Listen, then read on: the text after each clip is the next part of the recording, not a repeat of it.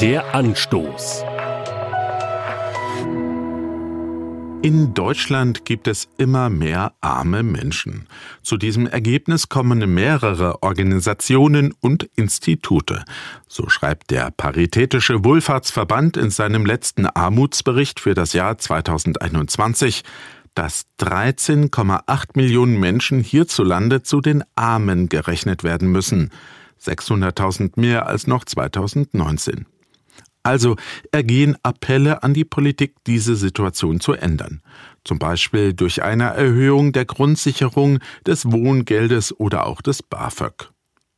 Kleiner Zeitsprung. Rund 3000 Jahre zurück in der Geschichte. Armut ist damals beim Volk Israel auch ein Thema. Es gibt aber weder Grundsicherung noch Wohngeld oder BAföG, einen paritätischen Wohlfahrtsverband und einen Staat gibt es auch noch nicht. Aber es gibt einen Gott, der den Menschen in seinem auserwählten Volk klare Regeln mit auf den Weg gibt.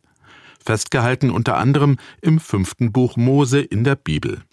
In Kapitel 15 geht es um Maßnahmen gegen die Armut. Und da schreibt Gott den Menschen Folgendes ins Stammbuch. Seid nicht geizig, verweigert den Armen aus eurem Volk nicht die nötige Hilfe, gebt ihnen gern, was sie brauchen, ohne jeden Widerwillen. Sich um die Armen zu kümmern, soll kein lästiges Übel sein, sondern ist eine selbstverständliche Aufgabe, auf der aber auch eine Verheißung liegt. Denn weiter im Text heißt es, Dafür wird euch der Herr, euer Gott, bei all eurer Arbeit segnen und euch Gelingen schenken.